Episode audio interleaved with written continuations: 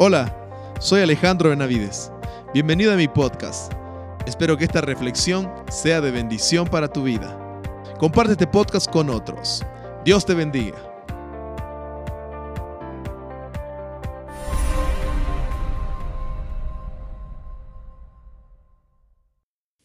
Vamos a meditar en la palabra del Señor. Queridos hermanos, quiero decirles que todos ustedes y yo hemos recibido una herencia o un patrimonio de parte de Dios. Y eso es lo que quiero meditar ahora, que no desperdiciemos nuestro patrimonio, nuestra herencia. Estuvimos viendo nueve, nueve, nueve eh, pruebas en la vida de Daniel y fue un tipo que recibió de Dios y no desperdició lo que Dios recibió. O sea, no desperdició.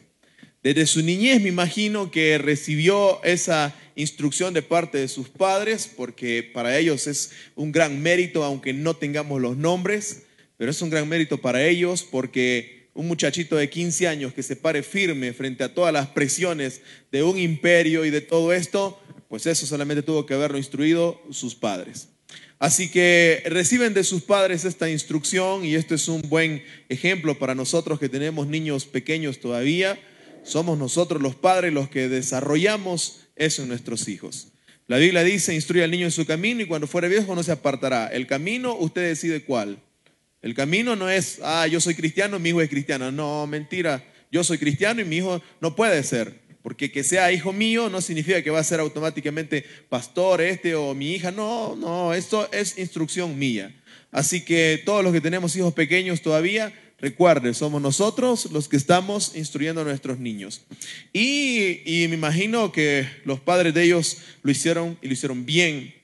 Y desde los 15 años hemos visto en la vida de Daniel que nos fue mostrando cómo en todas las etapas de un ser humano se puede estar bien. No significa sin pruebas, porque ya vimos las pruebas que tuvo y no son pruebas, quizás usted y yo nunca hemos pasado una prueba de esas así, pero él nos demuestra que en la juventud, en la adultez temprana, la tardía y en, y en la tercera edad, Dios quiere seguirnos usando siempre y cuando estemos dispuestos a pagar el precio. Y podemos tener una vida como la de Él, llena de victorias, pero siempre pruebas antes de eso. Así que todos los que están siendo probados este tiempo, pues ánimo. Ponga atención en la vida de Daniel y salga victorioso, que algo bueno le espera después. Y vimos esto de cómo mantener nuestra fe.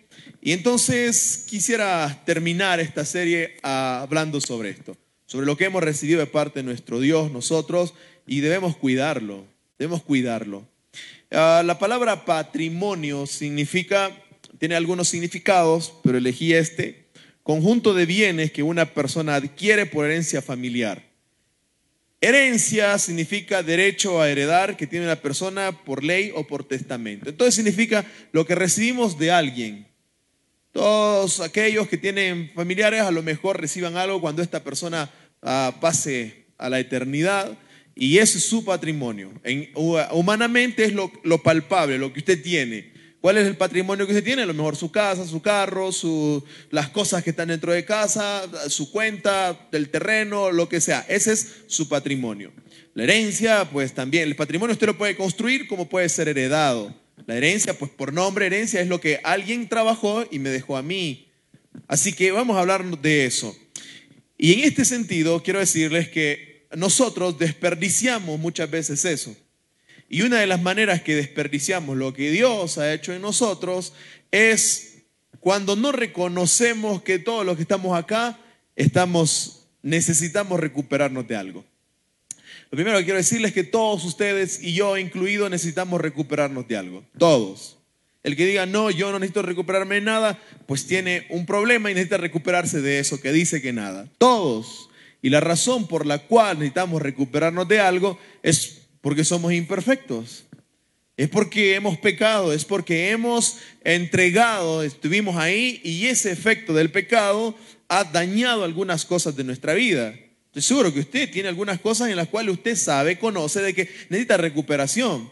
A veces no es ni siquiera algo tan profundo, pensamos, pero ese carácter, ¿no? Ese carácter que no, que no lo logramos, no logramos que esté como debería estar.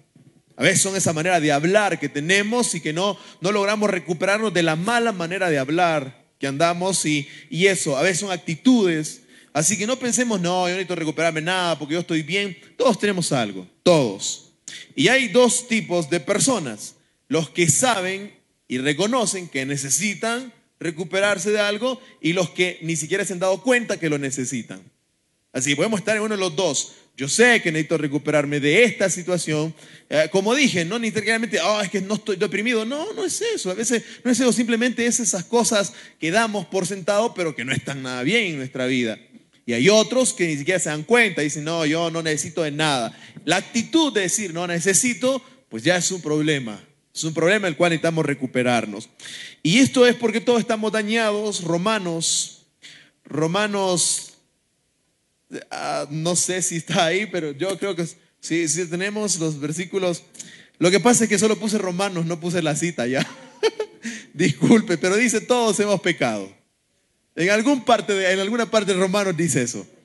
Dice que todos hemos pecado. Por cuanto todos pecamos. Creo que Romanos 3:23 si no estoy mal. Que dice todos pecamos y estamos destituidos. Así que la razón por la cual necesitamos eso es que todos hemos pecado. Todos. Todos.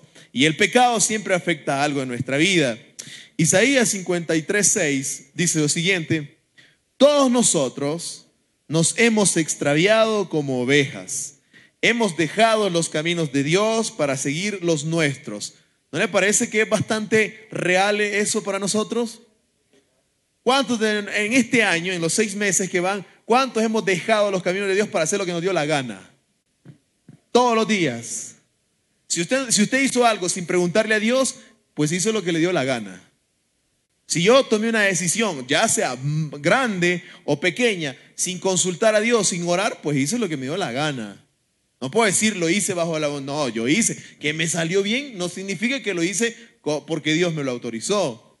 Y él dice, sin embargo, el Señor puso sobre él los pecados de todos nosotros. Y Isaías 59.2 dice lo que pasa cuando hacemos lo que queremos. Sus pecados los han separado de Dios. ¿Ha sentido alguna vez usted que, que está muy lejos de Dios? Como que Dios está lejos de usted. ¿Cuál es la razón? Su pecado. Por eso es que cuando empezamos a pecar deliberadamente, empezamos a sentir esa lejanía, ya no queremos orar, ya no queremos esto, y nos, nos vuelve pesada la carga de pensar, voy a orar, y como es una pesadez, y cuando oramos no sentimos nada. ¿Por qué? Porque estamos lejos de Dios. Pero ¿quién se alejó? ¿Quién nos alejó? Nosotros.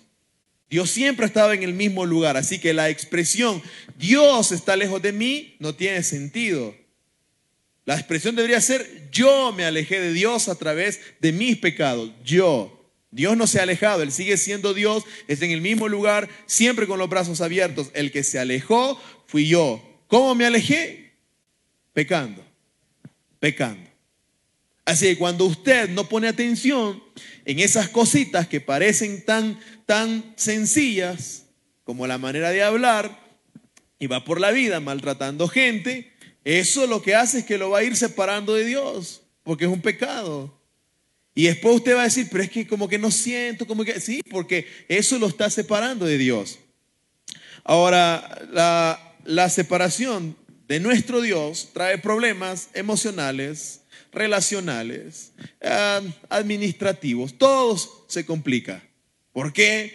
Porque estamos por nuestra cuenta. Y no somos buenos administrando lo nuestro, no somos buenos administrando nuestra vida. Si fuéramos buenos, todos estaríamos en excelente estado. Pero no es así, porque no somos buenos y eso es lo que Dios quiere enseñarnos. Ahora, cuando nos alejamos de Dios, cuando estamos lejos por nuestros pecados, eso opaca nuestra herencia o nuestro patrimonio. Cuando usted se aleja de Dios, lo que Dios le dio, lo que usted le dio Dios para su vida empieza a opacarse y eso ¿qué significa? Que usted empieza a ya no sentir tan bien lo que está haciendo para Dios, su vida espiritual. Cuando usted se aleja, el distanciamiento de Dios trae como consecuencia que opaca, o sea, atenúa nuestra, nuestro sentido. Y hay unas cosas, hay cuatro cosas que todos nos confundimos cuando estamos lejos de Dios. Cuatro cosas, que son las que lo que cada religión debe responder. Si a usted le preguntan por cuál es, qué es lo que tiene que responder una religión, ¿Qué es, lo que tiene que, ¿Qué es lo que tiene que decir? ¿Qué es lo medular de una religión? ¿Dónde va? ¿Para dónde está? ¿Qué es, qué es, qué es lo medular de esto? Bueno, cada religión debe responder esto. Ah, bueno, no lo voy a decir como pregunta, ¿no? Pero las cuatro cosas que se nos confunden cuando estamos lejos de Dios, primero es nuestra identidad. Lo primero que se confunde, lo primero que confunde ah, el distanciamiento con Dios es que no sé quién soy. Y hay un montón de gente que va por la vida, ya están grandes, han vivido, pero no saben quiénes son en realidad. No saben. Y eso es lo primero que se confunde cuando nosotros estamos lejos de Dios. ¿Quién soy? ¿Quién soy? O sea, aquí esa pregunta trascendental de todo el mundo y que toda generación se la hace, ¿quién soy? Eso es lo primero que debe responder una religión. ¿Quién eres? Y cuando yo estoy lejos de Dios, olvido lo que yo soy. Pierdo de vista y aunque lo sepa en la cabeza, no me siento amado por Dios. O mucho menos me voy a sentir la niña de los ojos de Dios. No, mucho menos me voy a sentir eso de que con amor eterno me amó y todo esto y aquello que Dios suya. No, no nos sentimos así.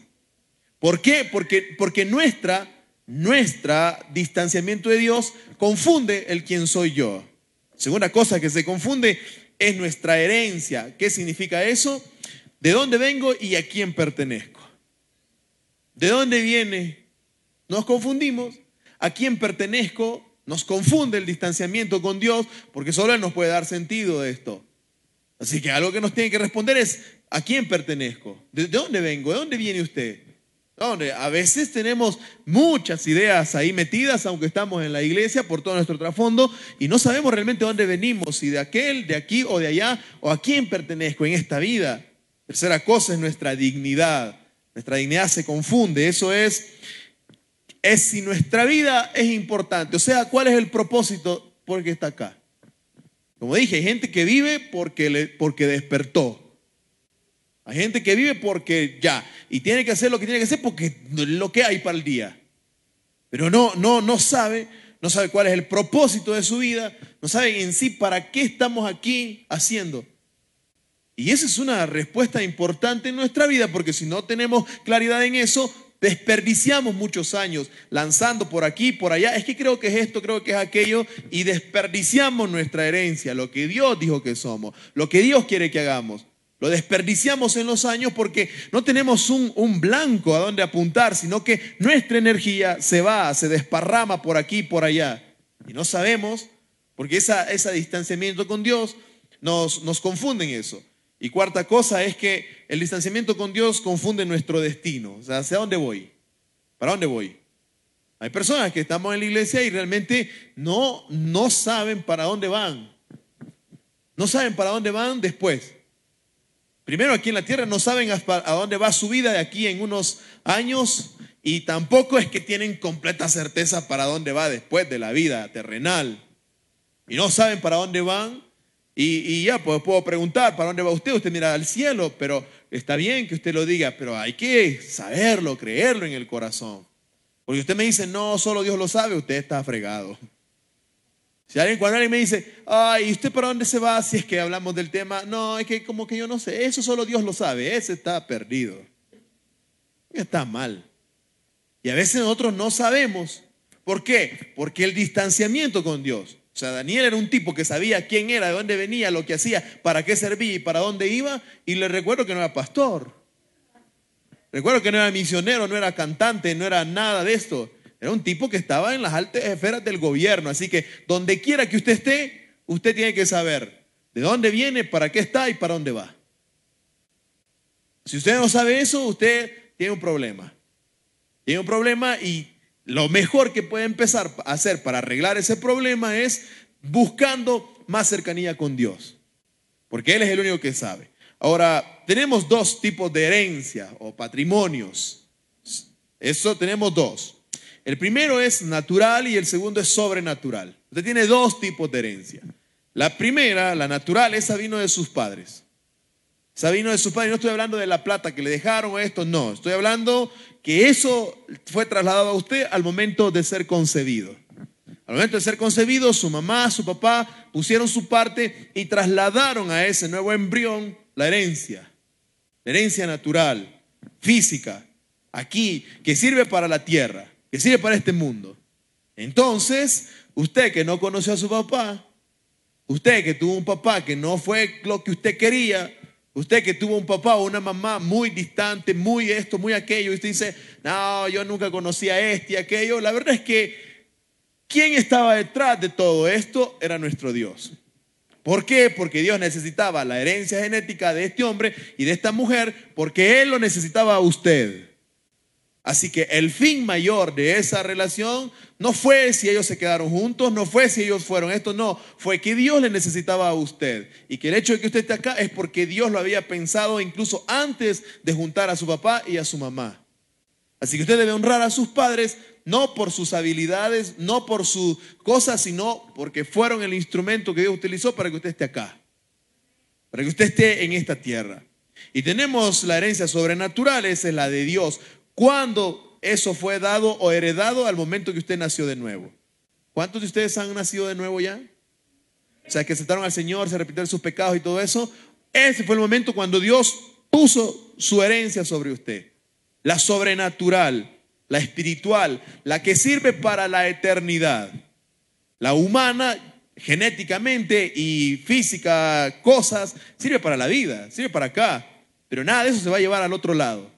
Lo único que se lleva es su herencia espiritual. Por eso es que es tan importante decirle, construya su relación con Dios, porque es lo único que se llevará eternamente, para siempre. Ahora, Dios, en el, en el antiguo tiempo, usted sabía que en el antiguo, en la cultura judía y algunas culturas, como las, más que todo las medio orientales, ser el primogénito era lo mejor que le podía pasar. En otras culturas era lo peor que le podría pasar. En otras culturas, ser el primogénito era el que iba a ser sacrificado al ídolo, o sea, lo iban a matar. Pero en la cultura judía, ser el primogénito y en algunas otras era una bendición. ¿Por qué? Porque le tocaba la mayor herencia del padre. ¿Cuántos de ustedes son primogénitos aquí? Al menos que sepan. No va a aparecer otro después. Porque uno no sabe. sorpresas hasta la vida. Ok, pero todos ustedes primogénitos, si estuviéramos en esa cultura, los primogénitos le correspondería la mayor heredad, la más grande, casi todo. A los otros ahí, pues, lo que tenga misericordia, pero, pero al primogénito le tocaría lo, mejor. Esa era, esa era la, la cultura. Ahora, si imagínense, eh, levanten la mano los que no son primogénitos, dos, tres, cuatro, cinco, diez. Ok. Imagínense si estuviéramos en la misma, eh, pobre de usted, ¿no? Estuviéramos en la misma, en la misma, usted no, usted nada, nada. Usted no pintaba para nada. La herencia pasaba al primogénito, el todo, todo era para él. Entonces, imagínense si la gente en aquel tiempo, o sea, porque se tenía la, idea de que lo primero era lo mejor, la calidad, lo más, lo más grande que se había logrado. Ah, o sea, y eso, hermanos, si ellos hubiesen dicho, imaginen nuestros padres hubieran dicho, no, nosotros nos enfocamos en calidad y no en cantidad. Así que usted no estaría acá. Porque primero, nada más. Eso es lo mismo en la vida espiritual, como cuando los pastores o las iglesias dicen, no, a nosotros solo nos interesa la calidad más que la cantidad. ¿Qué está diciendo para la cantidad? Que se vayan al infierno. Por eso es que nos importan las dos cosas, debe importarnos, la calidad y la cantidad, porque la gente que venga va para el cielo. Pero si decimos, no, eso no importa la calidad. Y los que están medio chuecos, esos no, que no entren acá. Eso es una tontería, ¿no? No nos sirve, no tiene sentido. Ahora, ¿cómo recibió usted su patrimonio espiritual? ¿Cómo lo recibió? Bueno, veamos lo que dice Juan 1.12. Dice lo siguiente. A todos los que creyeron en Él y lo recibieron, les dio el derecho de llegar a ser hijos de Dios. ¿Quiénes se pueden convertir en hijos de Dios? Ah, los que primero creyeron y luego que hicieron. Ah, así que dejemos de andarle diciendo a todo mundo que todo mundo es hijo de Dios.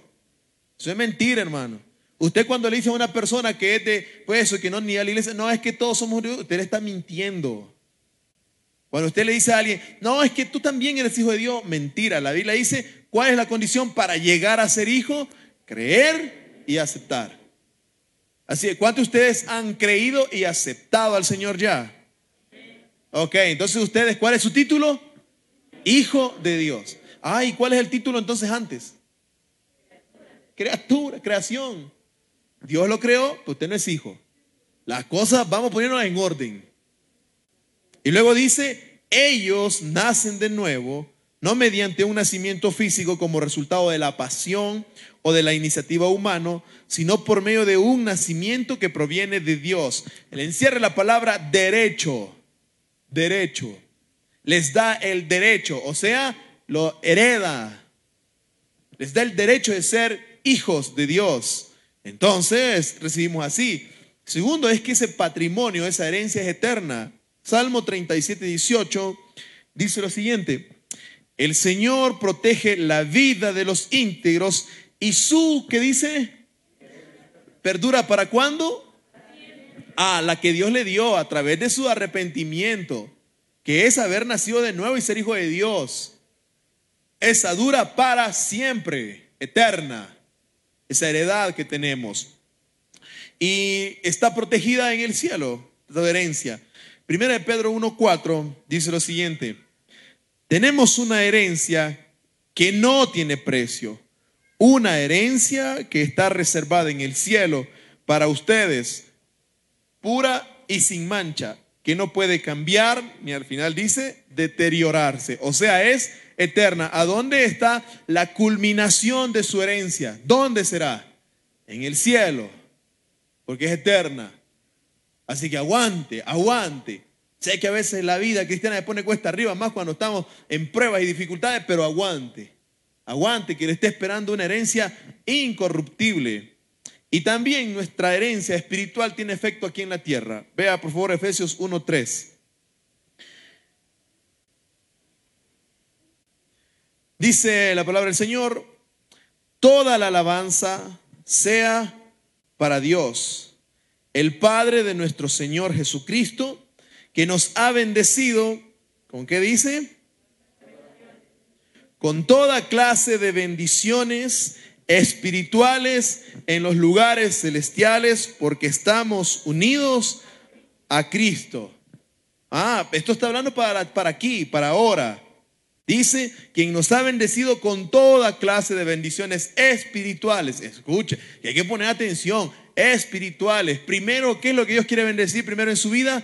Su espiritualidad. Y después, las cosas que necesita. No, no invertamos el, el orden. Dios no dice busca las añadiduras y después el reino. Dice primero el reino y las añadiduras vienen. Así que Dios está diciéndonos esas cosas. Y vea, por favor, que Dios, para, que usted esté seguro, dice, pero ¿cómo puedo estar seguro de que esto es verdad? Dios nos dio una garantía. ¿Cuántos han dejado garantías alguna vez? O sea, todos le dan gratis a ustedes. la cédula, el carro, el celular, la billete, la libertad. Ya dijo, sí, acepto y para adentro. Pero Dios nos ha dado una garantía de que todo esto es verdad. Y quiero que la veamos. Efesios 1.14, por favor. Efesios 1, 1.14. Dice la palabra del Señor, el Espíritu es la garantía que tenemos de parte de Dios de que, de que nos dará la herencia que nos prometió. ¿Cuál es la garantía de que nos va a dar lo que nos prometió? ¿Dónde está el Espíritu ahora? Hable serio, hermano. ¿Dónde, ¿Dónde habita el Espíritu? En usted. Venga los miércoles si no sabe. Porque estamos estudiando hechos que es sobre el Espíritu Santo. O sea, que el hecho de que yo tenga el Espíritu Santo en mi vida, esa es la garantía de que me va a dar lo que me está prometiendo. Así que si usted siente y está seguro que el Espíritu Santo habita en usted, tranquilo, dele nomás, no se vaya porque esa es la garantía que Dios le va a cumplir lo que le ha prometido. Un Dios es bueno, Dios es bueno. Ahora, el problema no es Dios, el problema es que Satanás, una cosa más, cuarta cosa, y tengo que decirles que Satanás quiere alejarle del disfrute de su herencia. Dios ya se la dio, no es que se, eh, cuando digo nos dará en el cielo, estoy hablando de la culminación, pero Dios se la dio, ¿en qué momento leímos? Cuando aceptó a Cristo. Ahí le entregó su herencia. Ahí le dijo, aquí está, mira, aquí está. Nueva vida en Cristo.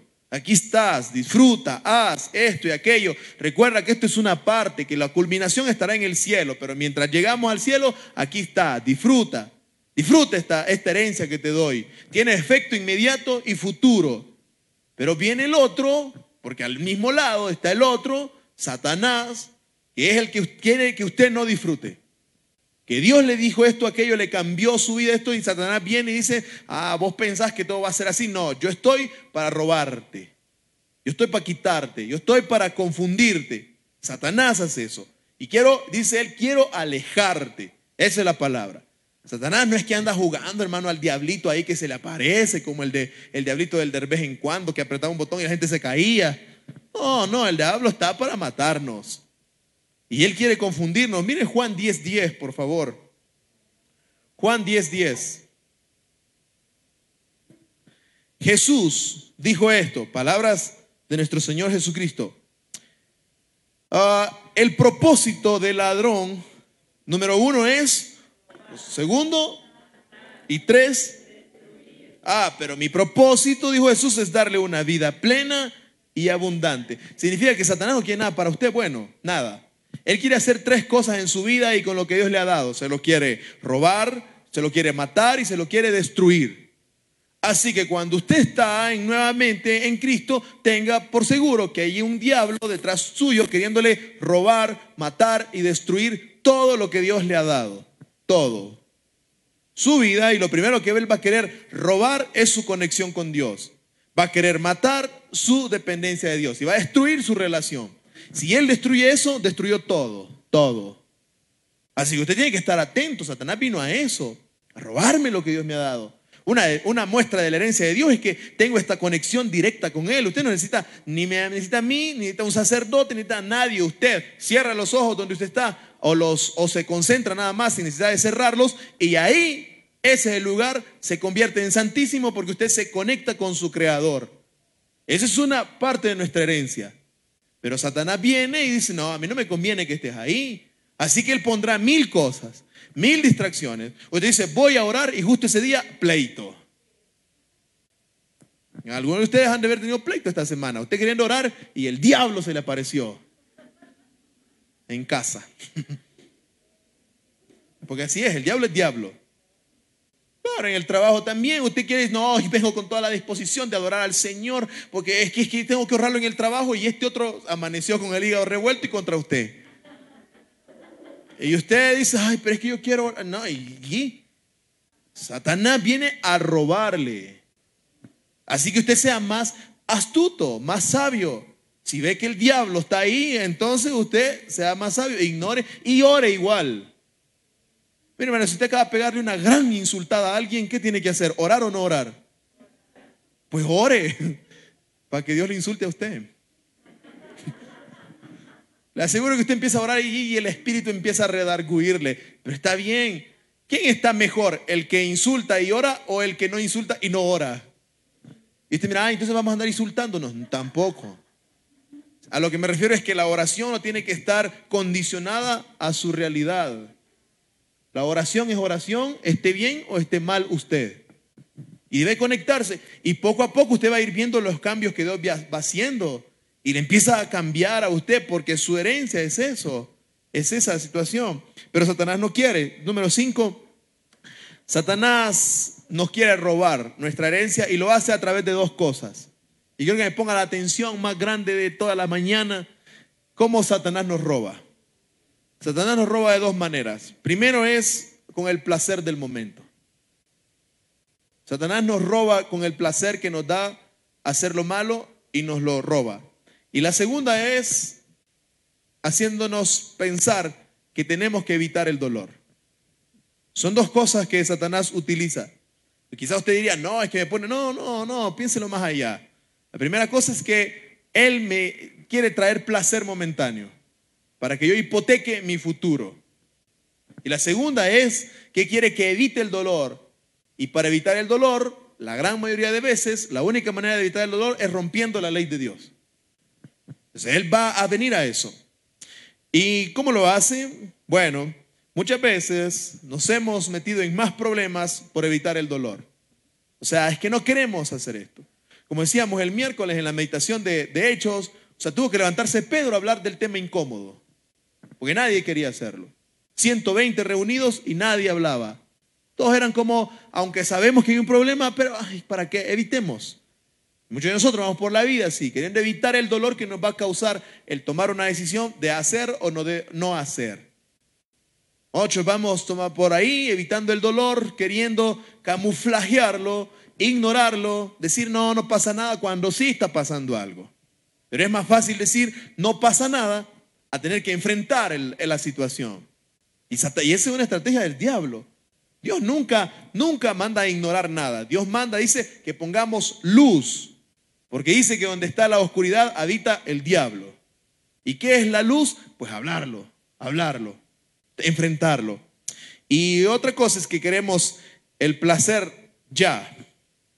Queremos el placer ya. Y no queremos esperar. Esa es una de las razones por las cuales a veces tenemos deudas innecesarias. Hay deudas necesarias, hermano. No estoy en contra de que nadie se va a endeudar. No, no estoy, no estoy en contra de eso. Hay cosas, deudas necesarias. Te invirtió, usted necesita un crédito para algo, pues está bien. Pero hay deudas innecesarias. Hay deudas que nosotros hemos adquirido innecesariamente porque compramos cosas que no necesitamos, con plata que no tenemos. Porque si usted siempre compra con su tarjeta, eso no es plata suya. Si es de crédito, no es su plata. Si es de débito, pues sí es su plata, creo. Pero si es de crédito, no es su plata. Así que porque usted diga, tengo 20 tarjetas, tengo 10 mil en cada tarjeta, mentira, esa no es su plata.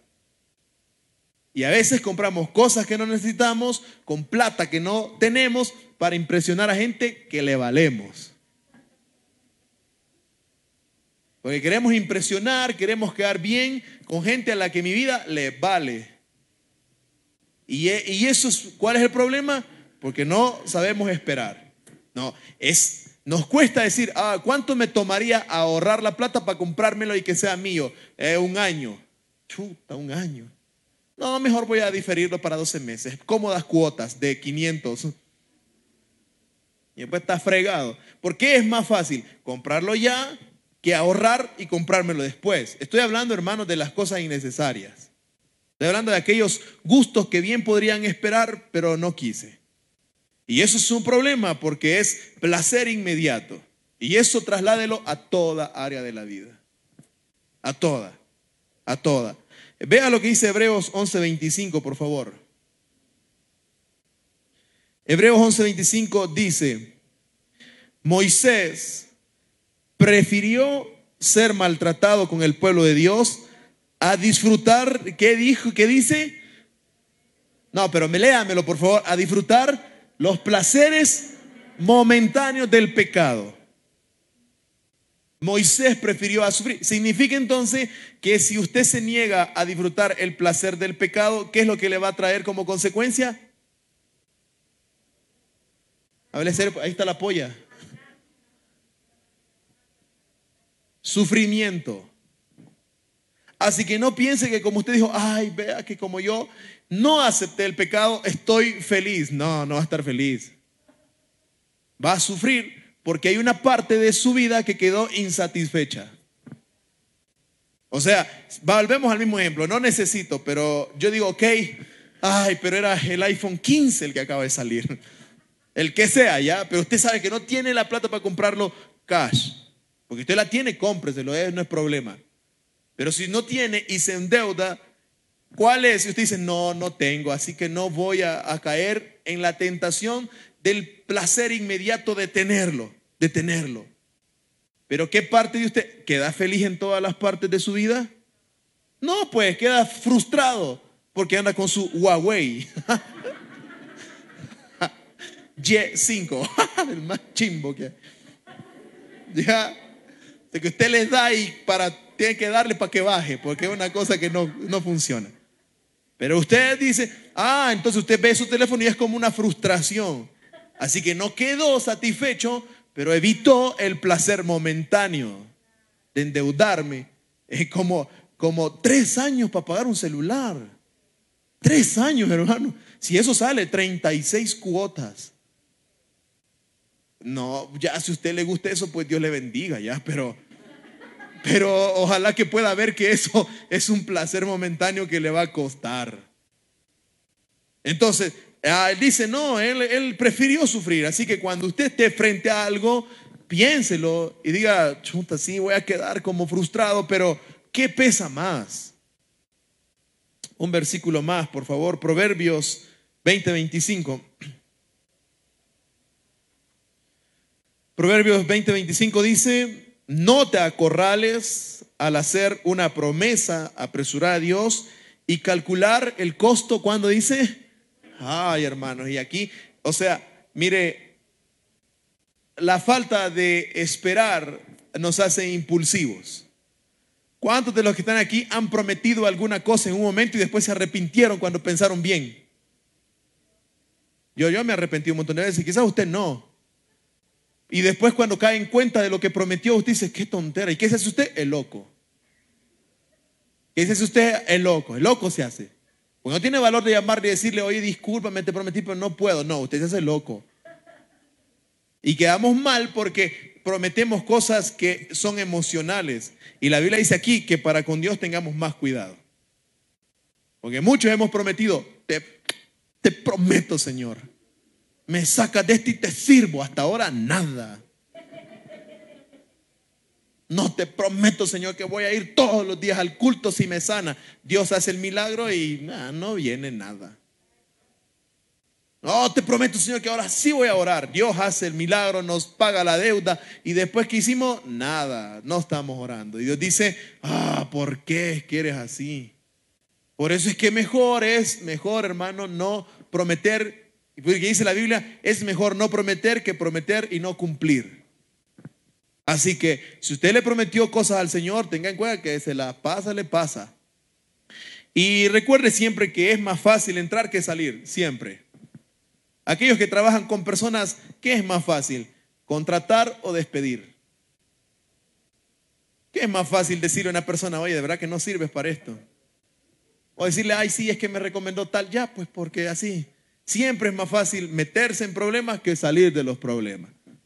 ¿Cuántos tuvieron, no levante su mano ya al aire, porque pues sí, pero ¿cuántos tuvieron problemas con el alcohol en su vida anterior o ahora? No importa, aquí son bienvenidos todos. ¿Qué es lo mejor? ¿Qué es más fácil? ¿Meterse o salir de eso? El que fuma, que parece locomotora, ¿qué es más fácil? ¿Meterse o salir? Salir. Sea, ¿qué siempre es más fácil eso? ¿Qué, es, bien, es bien complicado? Es lo mismo con las palabras. ¿Qué es más fácil? ¿Insultar o después arreglar? Insultar siempre es más fácil. Siempre recuerde, es más fácil meterse que salir. Y eso es una estrategia que Satanás utiliza en contra de nosotros. Vaya por favor a Hebreos 12, 16. Dice un verso aquí que tiene mucho que ver con esto esto de meterse. Dice la Biblia, asegúrense de que ninguno sea inmoral ni profano como Esaú, que cambió sus derechos de primer hijo varón por un simple plato de comida. Ustedes saben que después, cuando quiso recibir la bendición de su padre, fue rechazado. Ya era demasiado tarde, pon atención, ¿para qué? A pesar de que suplicó con qué?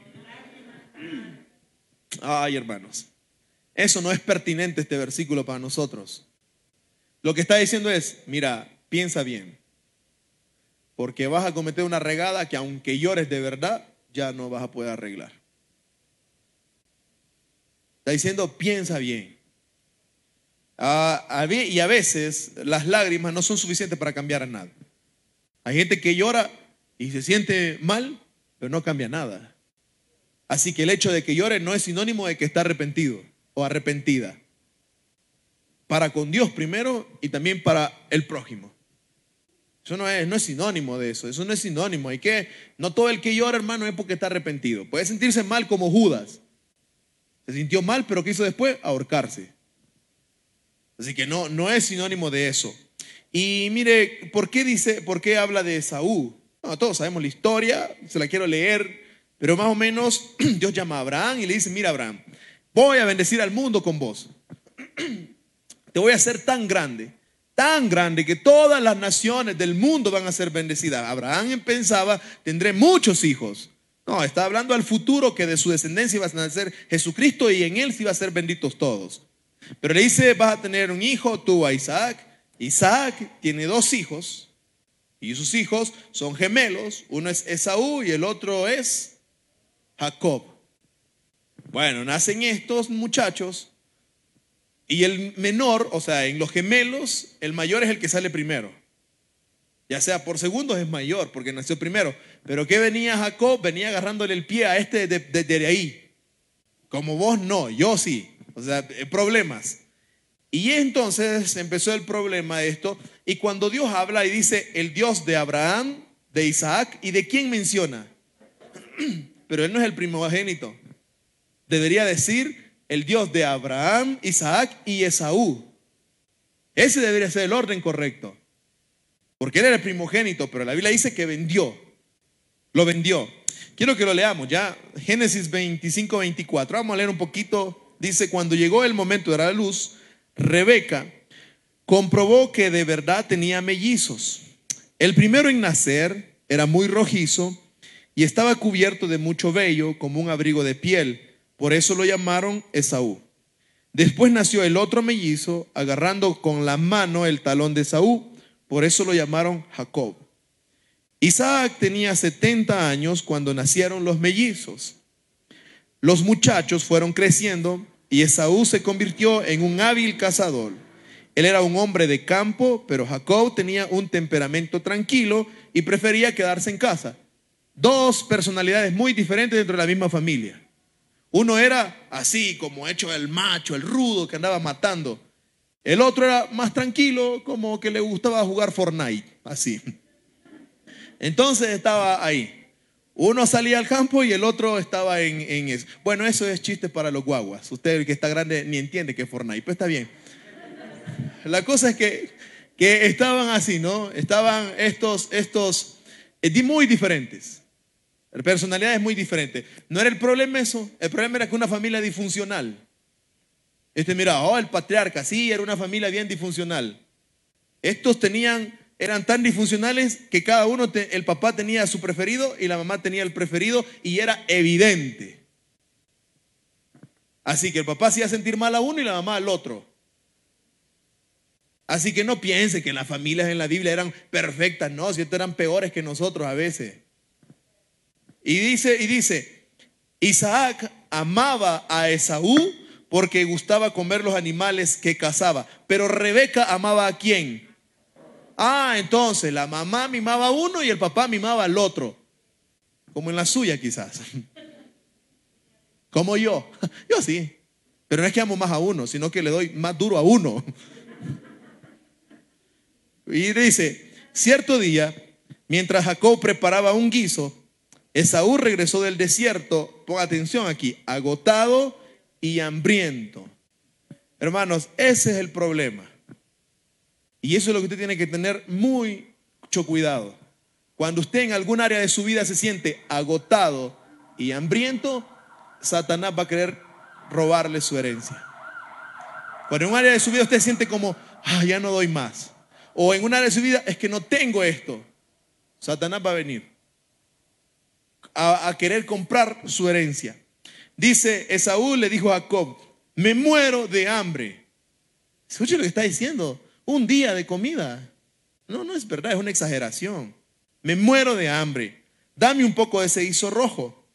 Ah, muy bien, respondió Jacob, pero dame a cambio tus derechos de hijo mayor. Usted está agotado en una cosa y está hambriento en otra y Satanás va a venir a decirle, tengo un guiso para ti. Y usted dice, dame. Y él así, por supuesto que es para vos. Pero Aquí va lo que dice. Dame tus derechos de hijo mayor. ¿Qué leímos en la Biblia que Dios nos hizo a nosotros? Hijos y herederos. Satanás siempre va a venir, le va a poner ahí un guiso y le va a decir, ok, aquí está. ¿Quieres perder todas? ¿Quieres ahogar tus penas? Aquí está, pajarito azul. aquí está tu guiso. Y no crea que viene así como el diablo, no, viene a través de sus amigos, de no sé quién. Aquí está, pégate un jalón de esto. Esto te quita todo, amor y paz. Aquí está tu guiso. Pero dame tus derechos de hijo de Dios. Y le dijo él, ah, mira, dijo el 32, me estoy muriendo de hambre, dijo Esaú. ¿De qué me sirve ahora los derechos? Dijo mayor. Ah, estoy fastidiado. ¿De qué me sirve ser cristiano?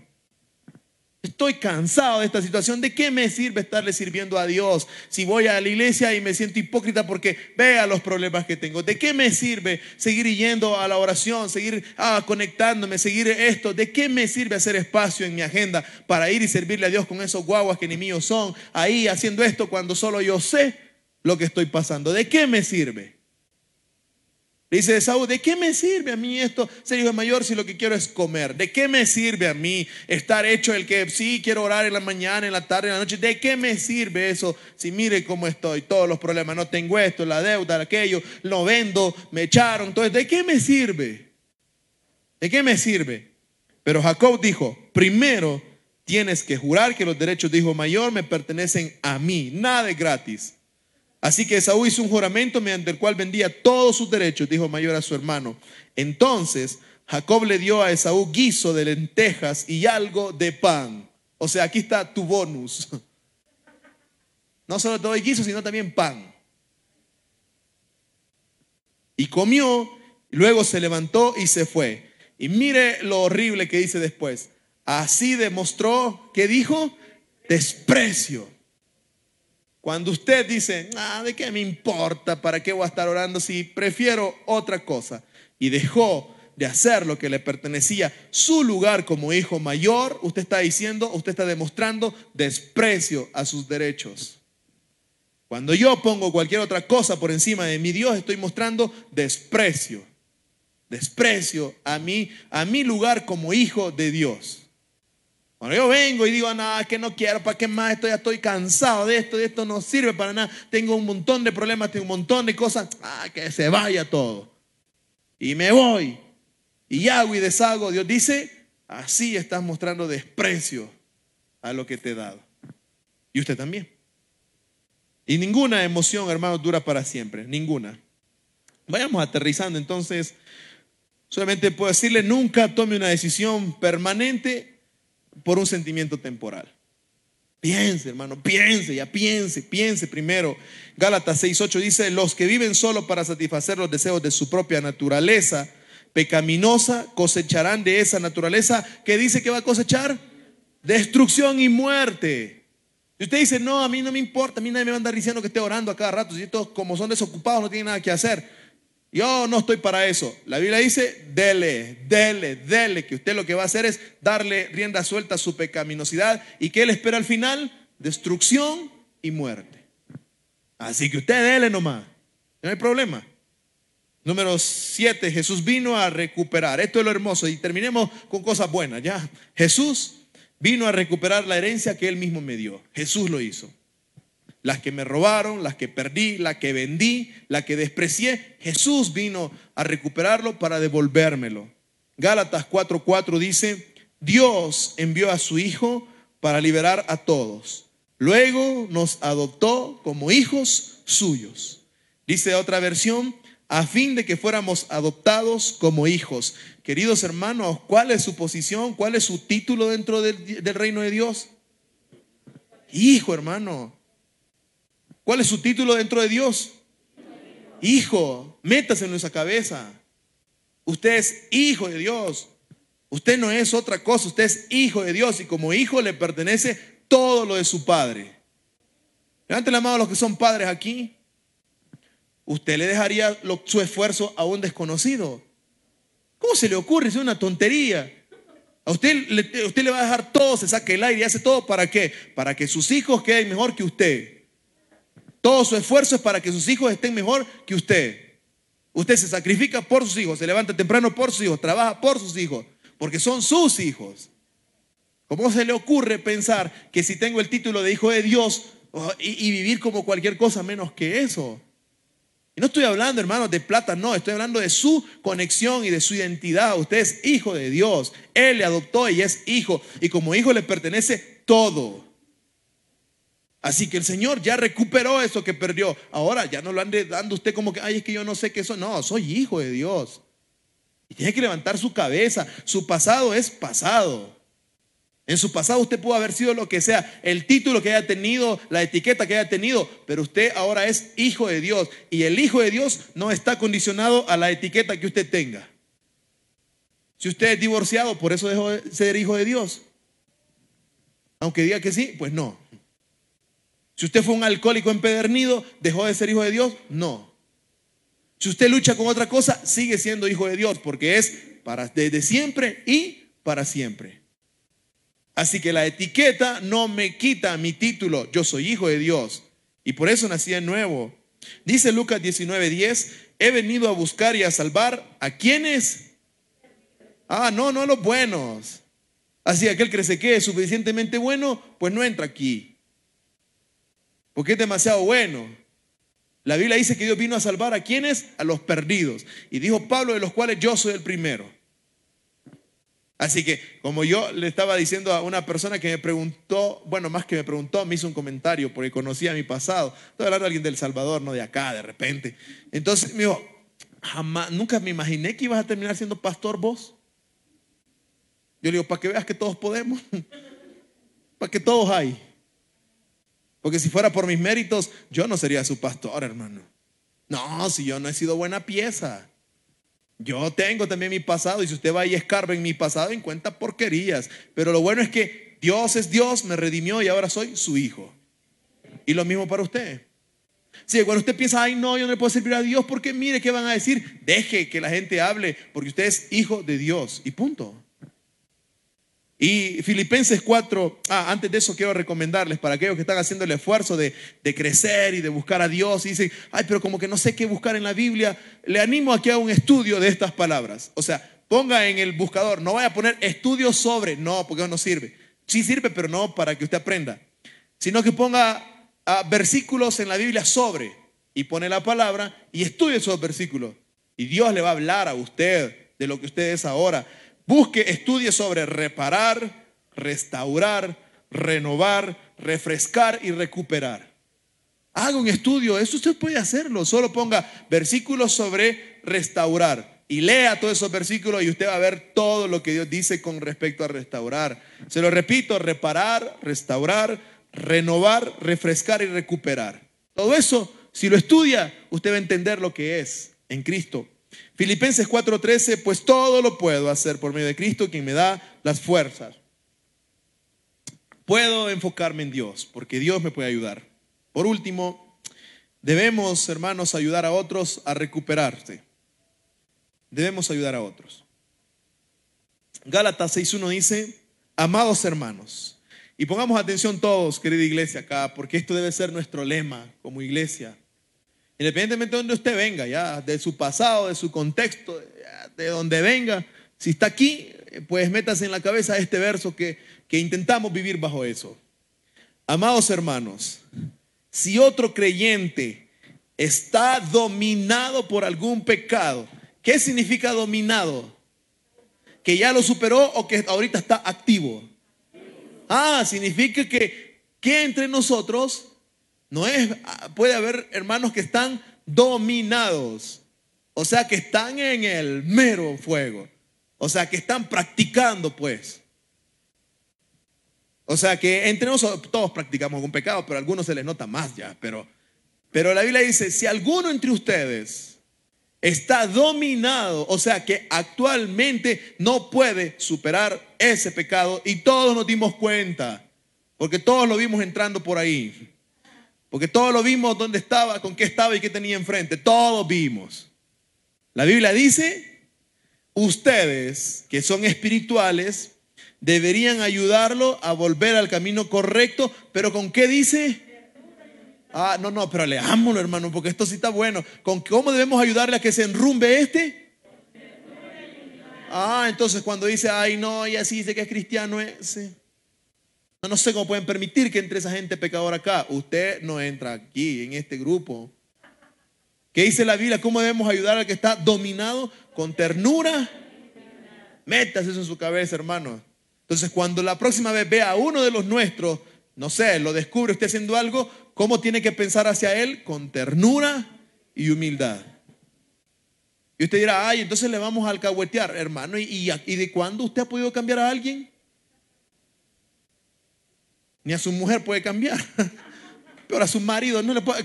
40 años de casado, lo ha cambiado usted. Y que vive junto. ¿Y cómo va a cambiar a otro que no, no vive? No, no es nuestro problema eso. Dice, deberían ayudarlo con ternura y humildad y tengan mucho cuidado de no caer ustedes en qué dice. Ay, hermano, así que cuando usted levante para alguien, usted diga, ni mejor digo nada porque no va a ser que mañana sea yo. Y pensar así nos cuida de criticar a los demás.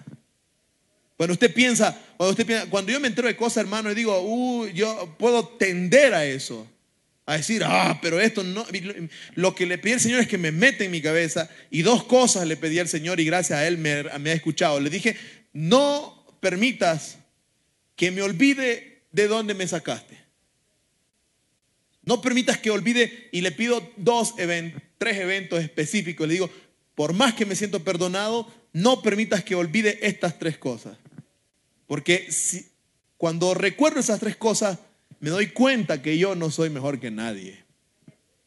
Y eso me hace pensar, ok, y cuando alguien con, escucho de algún pecado de alguien o de algo así, yo lo único que digo es, eh, oremos porque no vaya a ser que yo sea el próximo. Y eso es un buen pensamiento para usted. Quiere evitar criticar a la gente, a quien sea, no solo en los cristianos, sino a todo el mundo. Piense, cuando se escucha algo, inmediatamente piense, oh, no voy a decir nada porque no vaya a ser que yo sea después. Cuando usted piensa así, se cuida de criticar y de juzgar. ¿Qué nos importa la vida de los demás si no es para ayudarles? Pues nada. Y hermanos, debemos ayudar a los demás. ¿Escucharon ustedes hablar de Michael Phelps? Si saben, lo ubican. Ese nadador de, eh, americano que ganó todo. Que fue el que ganó todo. O sea, que ves, tiene un tipo que nadaba como animal, ¿no? Era, pero, y, iba y venía y todo. Creo que las últimas Olimpiadas, no sé si dos, ganó todo, ¿no? Todo. En lo que participó, ganó. Es un tipo que, que era una máquina de verdad para nadar, se quiso matar. Después de ganar todo, cayó una depresión que se quiso matar. Y dijo, yo no tengo, o sea, esto es todo, lo logré todo, no sé más qué hacer. Y cayó una depresión profunda que se quiso matar. Tenía un amigo que se llama Rey Louis. Usted lo puede buscar, es un atleta creo que si no estoy mal, de básquetbol, es un tipo que una vida hecha pedazos.